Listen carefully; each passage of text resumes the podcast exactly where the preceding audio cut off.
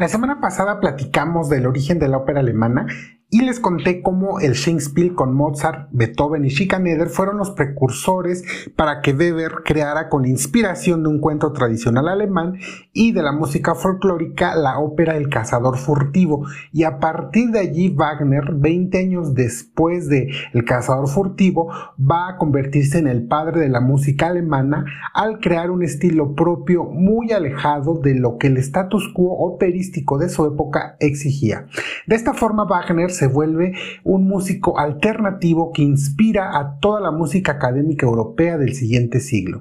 Pero alguien amablemente en Facebook me comentó de Humperdinck, el compositor de Hansel y Gretel, y otras óperas también de cuentos de hadas. Pero claro que Humperdinck es uno de los compositores importantes del repertorio alemán y además un eh, seguidor del estilo wagneriano.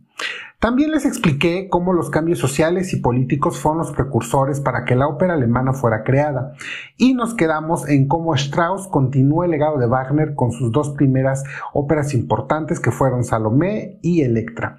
Sin embargo, aquí se va a crear una división de la ópera alemana. Por un lado, Schoenberg va a crear la música atonal y funda la segunda escuela de Viena. Y por el otro lado, Strauss comienza musicalmente a inspirarse en la época romántica. Deja esta música impresionista que comenzó en Electra y Salomé y continúa en un estilo romántico. Hablando en la técnica musical únicamente, porque en los libretos Strauss y Hofmannsthal siguen creando óperas con temáticas modernas.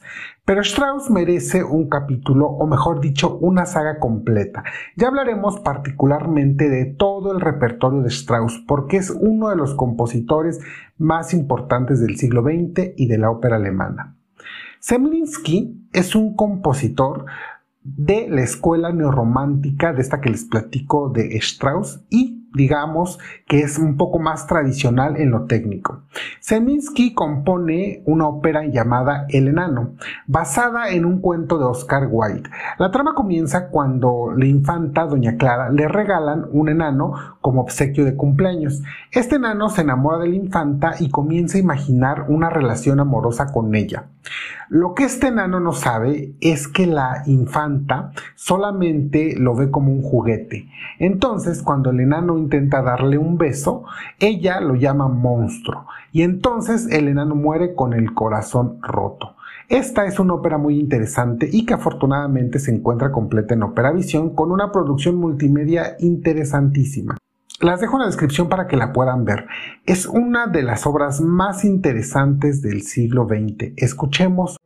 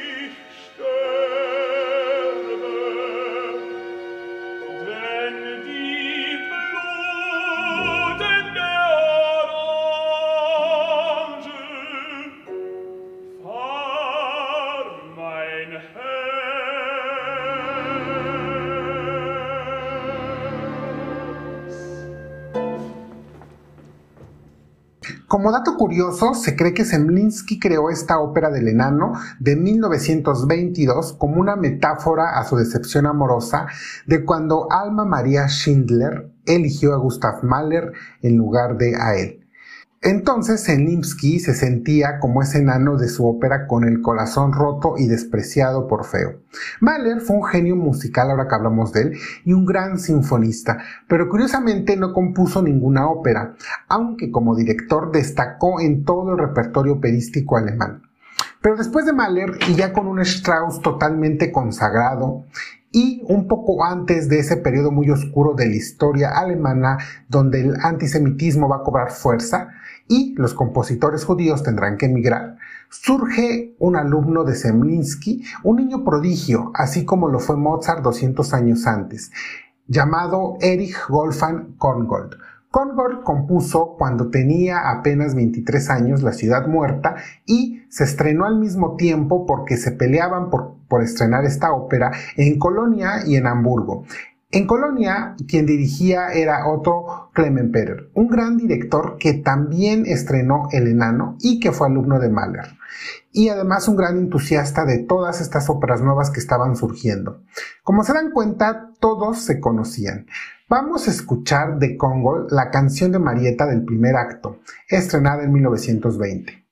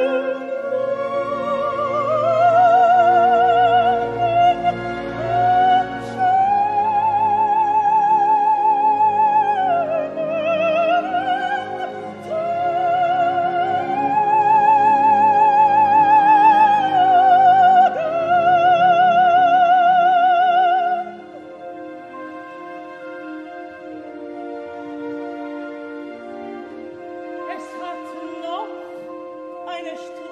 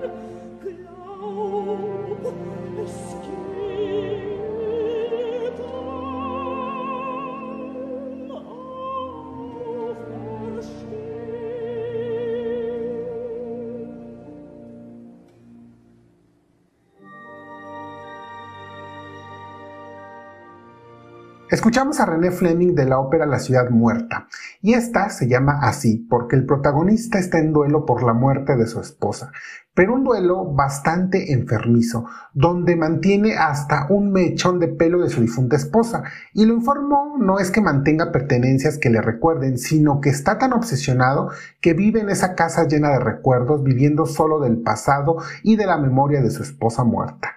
Entonces es cuando conoce a Marieta a él le gusta, pero no puede superar a su esposa y comienza a alucinar. Al final enloquece y asesina a Marieta asfixiándola con el mechón de pelo de la esposa.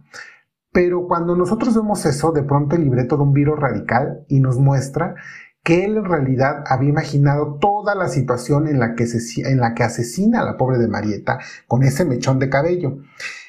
Y entonces media ópera fue la imaginación del protagonista, porque Marieta regresa con su paraguas y él en ese momento decide dejar esa casa y la ciudad, superar la muerte de la esposa y continuar con su vida. Una ópera extraordinaria. Kongol, por ser judío, tuvo que emigrar a Estados Unidos, donde continuó trabajando como compositor para películas. De hecho, se ganó el Oscar a la mejor banda sonora en 1939 por Robin de los Bosques. Nuevamente los cambios políticos y sociales influyen en la ópera alemana. Con el ascenso del nazismo, la mayoría del talento musical que había caracterizado a los países germanoparlantes va a ser desplazado. Recordarán que les platicaba desde Bach 300 años antes hasta ahora todos estos compositores de los que les cuento van a ser desplazados y quien se beneficiaría con esto es Hollywood, porque otro grande que triunfó en la ópera alemana y que emigró a Estados Unidos fue el compositor Kurt Weill, el cual compuso en 1930 El ascenso y la caída de la ciudad de Mahogany.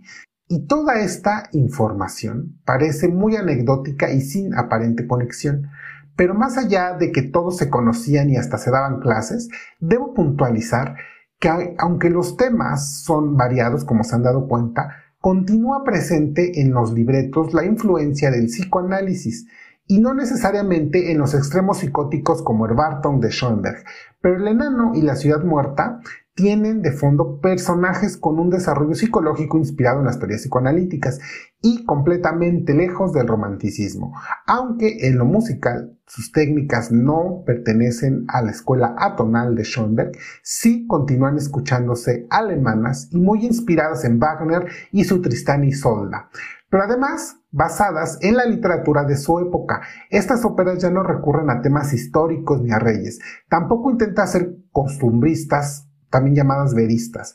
Por ejemplo, en Ascenso y Caída, que fue escrito por Brecht, un dramaturgo que era muy crítico de la burguesía y la sociedad, con ideas alineadas al comunismo. Un año después de haber escrito esta ópera, escribió la ópera de los tres centavos, con el mismo trasfondo y crítica social y política, algo muy interesante, pero que le valió ser perseguido por Hitler, junto con el compositor Corday, por supuesto. Esto es solo un ejemplo de que aún en el siglo XX la ópera siguió siendo muy transgresora. De ascenso y caída de la ciudad de Mahogany vamos a escuchar la famosa canción de Alabama.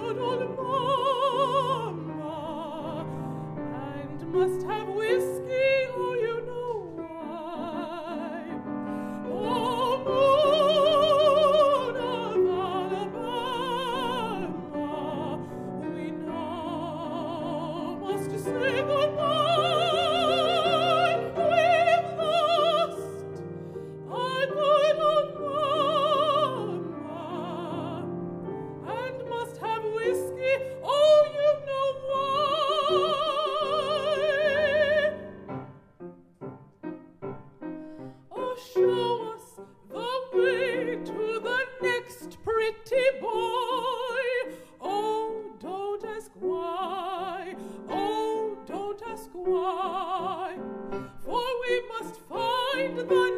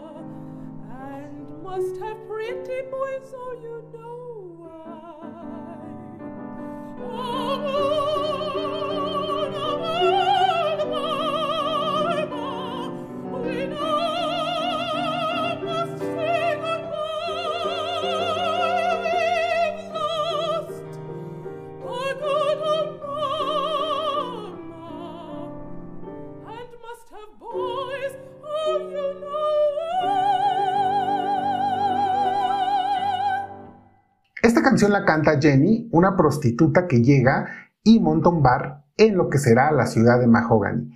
Esta es una ópera cargada con crítica social de la que hablaremos a detalle porque debemos hacerle justicia con un episodio exclusivo. Incluso esta canción fue hecha rock por Jim Morrison y The Doors. Quizá es más famosa en el pop que en el mundo de la ópera. Como les conté, Bale tuvo que irse a Estados Unidos, donde estuvo nominada al Oscar en 1945 por la orquestación de un musical llamado Nick Borker Holiday. Pero Kurt, a diferencia de Congold, que hizo varias bandas sonoras, Bale en Estados Unidos se dedicó a componer seis musicales, uno de ellos con texto de A. de Ira Gershwin.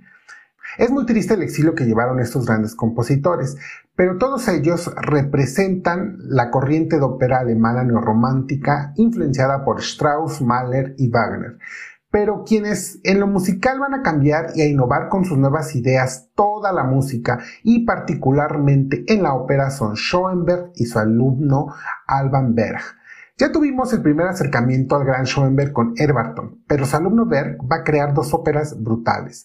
Wozzeck, estrenada en 1925, es una ópera que aunque no tiene el nivel de protesta social y de clases de Brecht y Kurzweil, tiene esa temática de gente que es oprimida, gente pobre y además con trastornos mentales. La película Joker es muy ligera en comparación a esta ópera.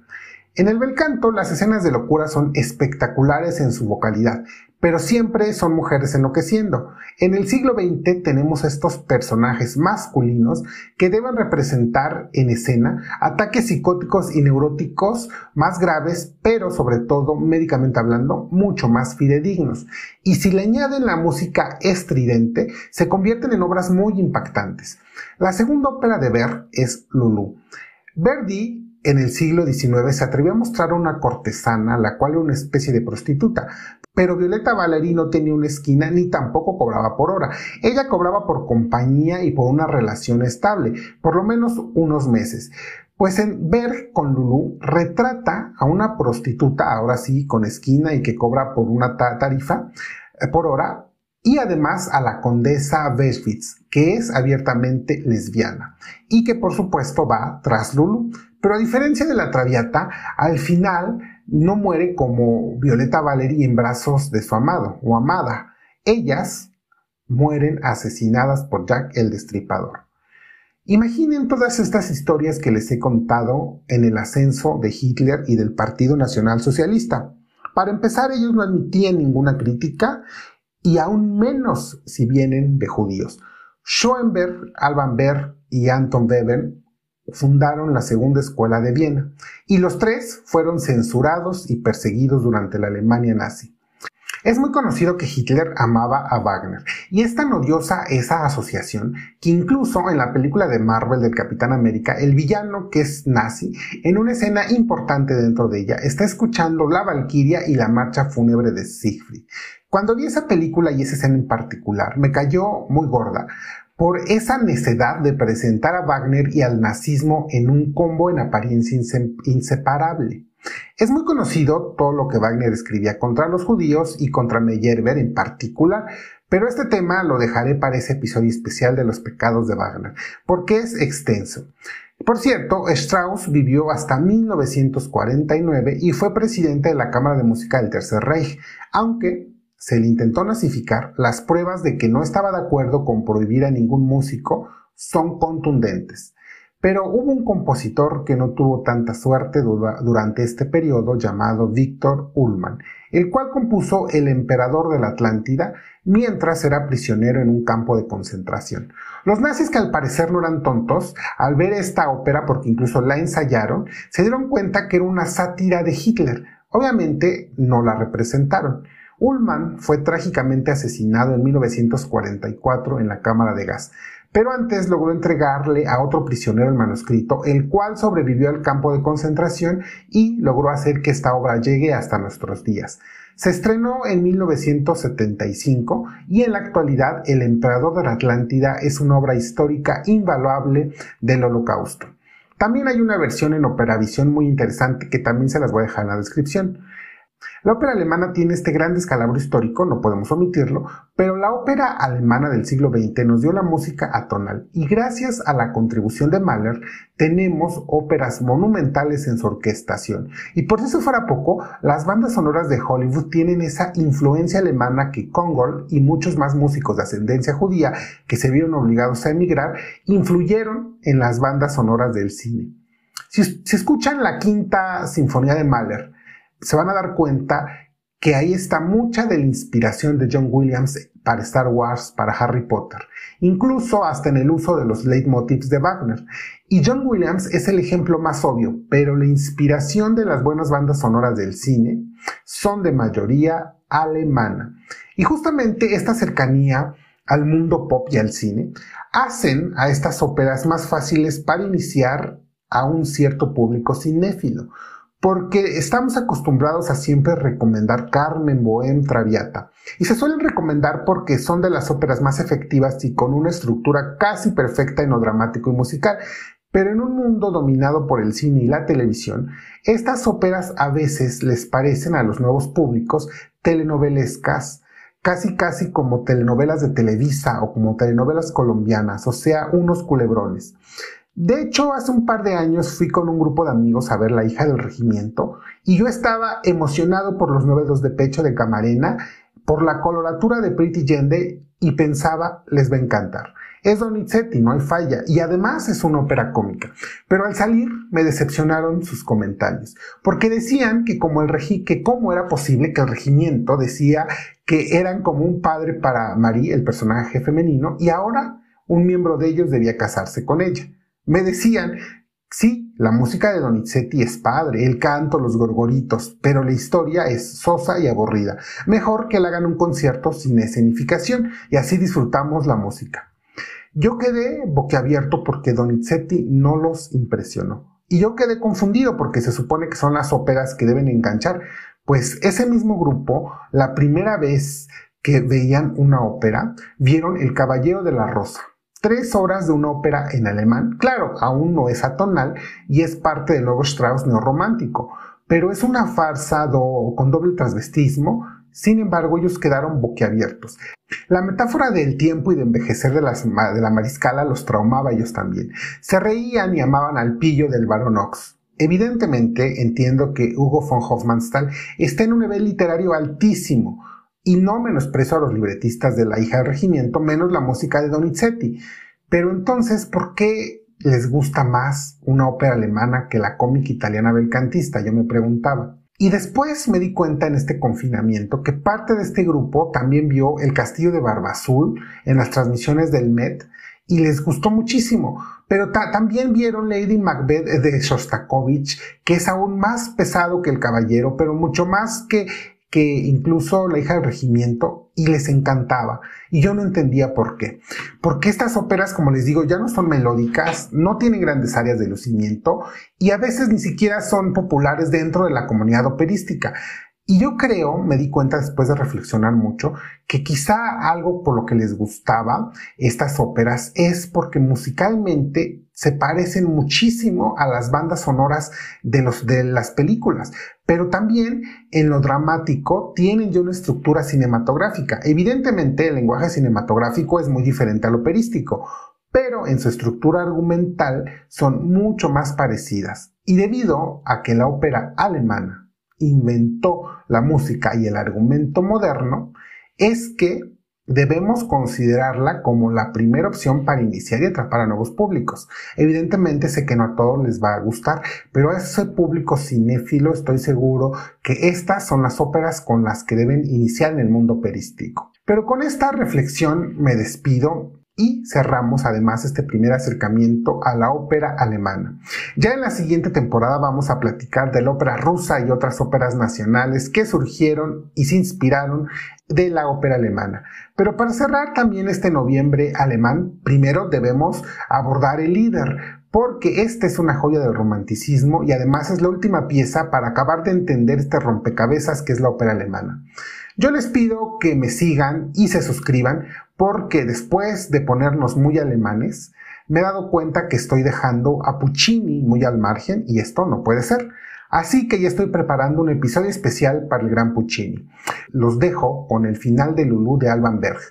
Y les agradezco por escucharme y les recuerdo que continúen viendo y escuchando mucha, mucha ópera alemana. Hasta la siguiente.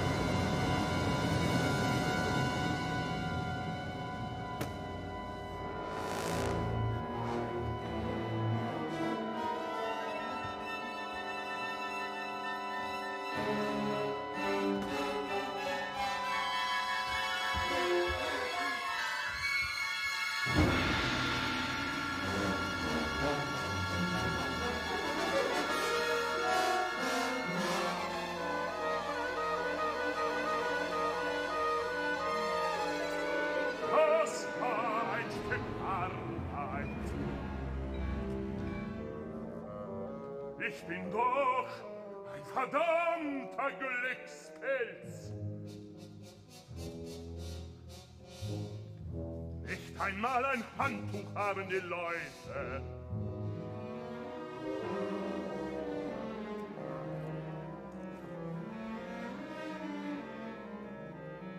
Mit dir geht es auch bald zu Ende.